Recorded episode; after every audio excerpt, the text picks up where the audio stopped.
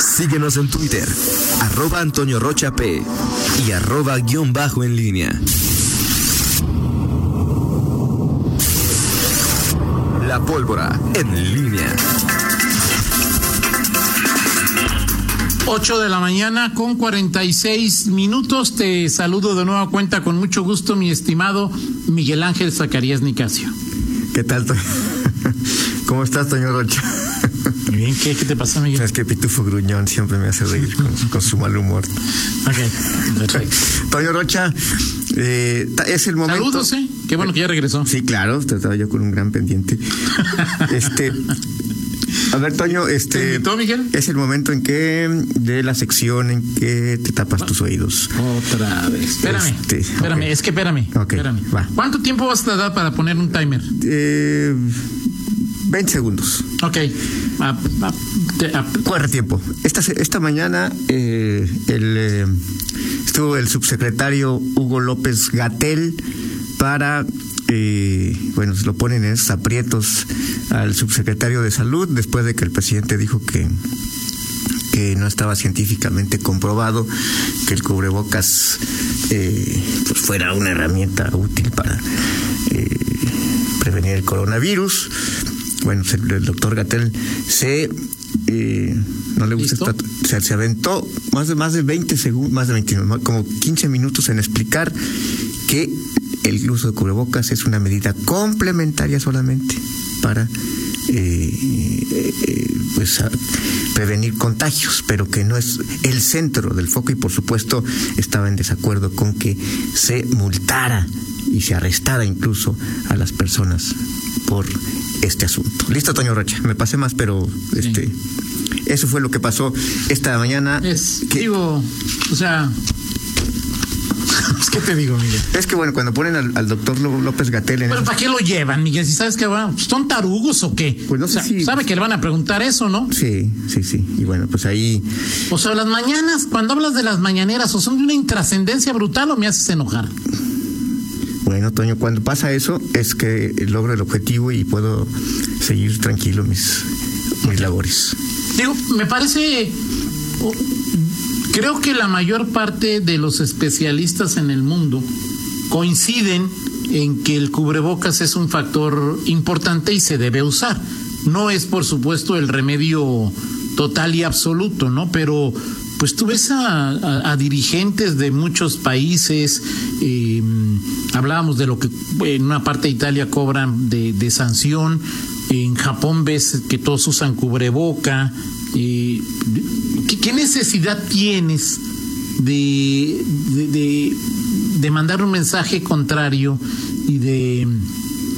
Y- y es que- porque en, More- en Morena que gobierna Puebla y Veracruz también es obligatorio el uso de cubreboca, Miguel. Sí, totalmente de acuerdo. Y, y aquí, además de todo lo que hemos comentado, Toño, pues es, es porque incluso, bueno, lo- López Gatel asume ese papel de decir, yo quiero decir que no, que solamente es una medida complementaria y llega al extremo de decir, este, estoy de- en desacuerdo con el, eh, que los medios incluso pongan eh, a las fotos de presidentes de, eh, países y digan y liguen el uso del cubrebocas de los mandatarios con el- la cifra de muertos que hay en sus países. Me parece que, bueno, eso fue lo que comentó. Y esa es la parte que van a ver una autoridad sanitaria de pronto, pues para cuando se pone a defender las posiciones eh, políticas, porque no creo, esto es una posición política eh, de- del presidente, de no usar el cubrebocas, bueno, pues ahí, ahí sí están las consecuencias y luego por eso se mandan esos mensajes contradictorios. a las- Exacto, a ese es el problema, Miguel. ¿no? O las sea, personas. si no, Ese es el punto. o sea, no los quieres usar, no lo uses, punto. Así es. Pero- Bueno, en fin, eh, eh, Toño, bueno, pues hay eh, algunos eh, otras cuestiones por, por propósito de COVID-19. ¿Cuántas pruebas se habrá hecho ya eh, el gobernador Diego Sinué? Porque eh, pues gobernadores que han estado en reuniones eh, en donde él participa, pues han resultado eh, contagiados por la COVID-19 y bueno, ayer se agregó otro más, José Rosas Aispuro, eh, mandatario de Durango. Y, bueno, pues seguramente pues esto a él y a los gobernadores que estuvieron ahí presentes el pasado viernes en la famosa comida de San Gabriel de Barrera, pues seguramente estarán pues obligados a, hacerse una, una prueba vamos a vamos a a ver, simplemente me quedó esa, esa duda. Y la otra, Toño, también relacionado con esto, pues hoy hay una conferencia de prensa, la que, bueno, hasta, hasta donde estaríamos ayer, estaban convocando los eh, mm, banqueteros, como se les dice, organizadores de eventos, y bueno, eh, habrá que, que escuchar, estar pendientes qué es eh, lo que dicen y sobre todo, bueno, eh, si... ¿Pero qué crees que van a decir, Miguel? Bueno, pues... Eh, si el gobernador hace fiestas y banquetes, déjenos que nosotros también, ¿no? Exactamente, y que están listos para, para como dijeron unos, los Lamprofec Bajío, ¿no? Pues vamos a ver, Toño, digo, al final, eh, esa es la, la, la, otra consecuencia. Tú decías ayer, eh, pues es, es también cuestionable que si digas, bueno, si alguien hizo mal, pues yo también lo, tengo derecho a, hacerlo en fin, habrá que habrá que esperar a lo que eh, se dice en esta eh, en esta reunión y eh, y bueno ver la postura de todos ellos ante lo que está lo que está ocurriendo en estos en estos momentos y sobre todo lo que viene no hay manera de pensar ya hablando en, en, lo general Toño de que en Guanajuato eh, pues pueda el, el semáforo eh, avanzar y se pueda eh, abrir eh, las actividades, se puedan reanudar algunas actividades que hoy no están permitidas. El semáforo general pues marca rojo y, mientras las, las cifras... Guanajuato está súper rojo, ¿verdad? Sí, o sea, digo, el, el punto es que pues no, no, no cesan las, eh, las, las cifras, Toño, de, de, en el Estado, en León, eh, y, y, bueno, pues se supone, estamos terminando ya el mes de julio, ya pasamos, de, acuerdo a las últimas, la última proyección de CIMAT con ACID, eh, como comentamos ayer, 18 de julio estaba eh, previsto el, pico para León. No, no se ve que, que, en León se aplane la curva. De hecho, la semana pasada sí hubo una especie de estabilización nada más, pero ahí está, eh, otra vez va, va, para arriba y según las propias cifras, la estadística que se envía diariamente, y a nivel Guanajuato, pues las cosas siguen, siguen igual. Entonces no hay forma de pensar que se puedan no hay lógica para pensar que se puedan reabrir eh, más actividades. Eh, entonces, bueno, pues eh, el gobierno pues, estará en la misma en la misma posición por cuánto tiempo no, lo sabemos está, está, terminando un mes un mes más y estamos ya en agosto y bueno pues esto no, no cede y es, vienen también las decisiones que tiene que tomar la autoridad eh, sobre algunos eh, eventos que han sido eh, llamativos y aquí hay algunos que han sido llamativos, pero hay muchos más que están también en cartera para eh, León, para el Estado y, bueno, veremos qué pasa con todo ello y sobre todo pues las, las implicaciones que todo esto tiene en la, en la economía. Claro, y yo creo que antes de, de estos eventos, Miguel, eh, me parece que los guanajuatenses, los mexicanos, los leoneses, eh, de lo que están más al pendiente es hoy de, de eh, las clases, ¿no? Porque, pues, hipotéticamente, la instrucción es el 10 de agosto regresan, o sea, es decir, de lunes en 8, ¿no? O de ayer en 15, como quieras verlo. Sí, sí, sí, sí. Esto, fíjate, esto de las clases, yo, yo esperaría que ya a estas alturas, digo, ya estamos a punto de llegar a Uh, estamos a cuatro días de que inicia el mes de agosto y eh, hay que recordar que la fecha marcada oficialmente pues era um, 10. 10 de agosto, ¿no? Para esta, esta primera fase de alguna manera introductoria al siguiente curso. No, no, sé, no, no recuerdo el nombre técnico, pero eh, está marcada esa fecha y bueno, uno entiende también que la, la primer, el primer anuncio como lo decías hace unos días, tiene que venir de la federación. Esteban Moctezuma este, tiene que hacer algún eh, el anuncio formal de lo que decide la Secretaría de Educación Pública y de ahí eh, pues se desgrana todo lo que lo que venga eh, en, los estados, ¿no? Y aquí, pues yo los ocho y, obviamente es el gobernador, pues, tendrá que manifestarse. Sí, porque bueno, ya adelantaba un poco Moctezuma de que sería un modelo híbrido que contemplaría clases presenciales y clases virtuales, pero pues el modelo federal, porque hay varias escuelas que están adscritas a la CEP y no a la CEG que también tiene que darse a, conocer. Está la polémica que se ha generado, Miguel, sobre exámenes de admisión presenciales o no presenciales, las ventajas que para algunos supondrían eh, hacer exámenes eh, virtuales o en línea. Entonces, bueno, ya son temas que, que urge ir poco a poco y dejando en claro, ¿no? Clarificando. Sí, sí, así es. Este, totalmente de acuerdo, Toño. Eh, en, fin, y, bueno, nada más eh, comentar, eh, hoy hay varias varias cosas, Toño. El, hay comisión permanente en el Congreso Federal. Mañana sería el, el periodo extraordinario. Hoy comisión permanente. El tema, uno de los temas que, llevarán eh, de parte de Guanajuato es eh, pues esta, este requerimiento para mm, para que comparezca el titular de, de, Pemex y explica lo que ocurre en, en las refinerías. Yo creo que ni siquiera va a pasar, ¿no? Pues simplemente se, se, plantearía eh, ahora, Toño, ahí, ahí este, el tema es un tema totalmente federal.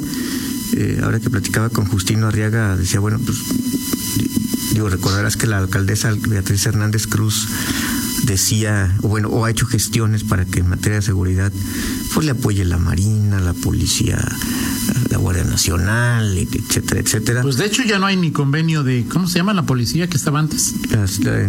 con mando, el, mando único. Mando único, ¿no? Así es. Y y, bueno, pues aquí no, no, se podrá hacer algo con Pemex, estando ahí, que, que tenía, siendo de la eh, emanada de, de eh, Morena, este, pues ahí hay que aproveche los buenos oficios, sus buenas relaciones. Pues a mí me parecería que lo crítico que, que son Malú y la otra senadora, cuyo nombre se me olvida, Antares, eh, pues también tendrían que echarle la mano a los salmantinos con eso, ¿no? Pues sí, digo, no vemos ahí los puntos de acuerdo para que comparezca el de Pemex, para que el gobierno intervenga en Salamanca, digo, sobre todo porque esto tiene... Pero las mayorías mandan, Miguel, es como aquí en...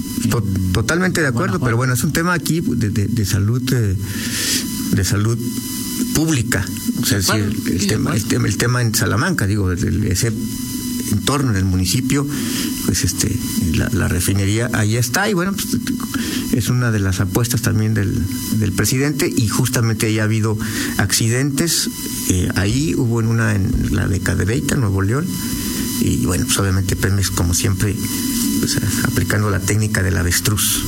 Así es, sí. además, ¿qué dicen Miguel también, no? Pues, pues mínimo digo el tema de los protocolos de seguridad ante la gente avisar no no lo sé eh, es en fin. Digo yo me refiero a una que dicen en una comparecencia.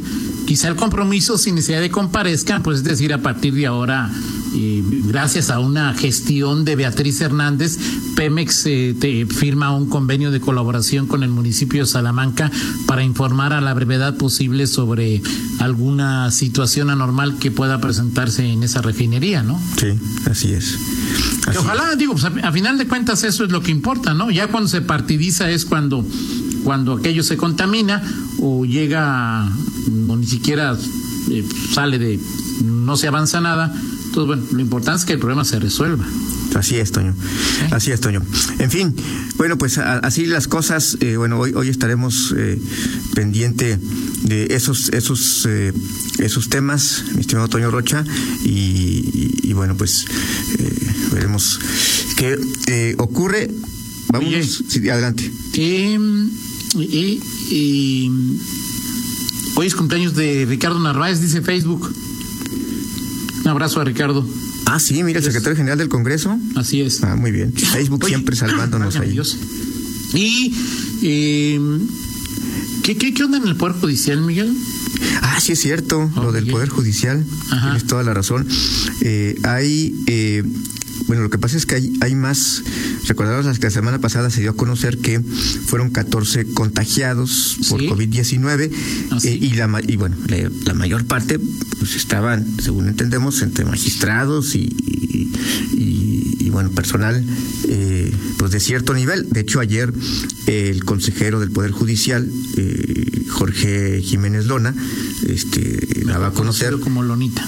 Así es, eh, que regresaba a sus labores porque él había sido uno de estos, eh, estos 14 que resultaron contagiados y regresaba a sus labores. Ayer eh, surgió la versión de que había más en el Poder Judicial y la comunicación social prensa nos le co- consultamos y nos dice tiene el Poder Judicial tiene oficinas en los 46 municipios, cuenta con una plantilla de personal de 3.200 trabajadores. Actualmente son 27 casos confirmados con resultado positivo de COVID-19.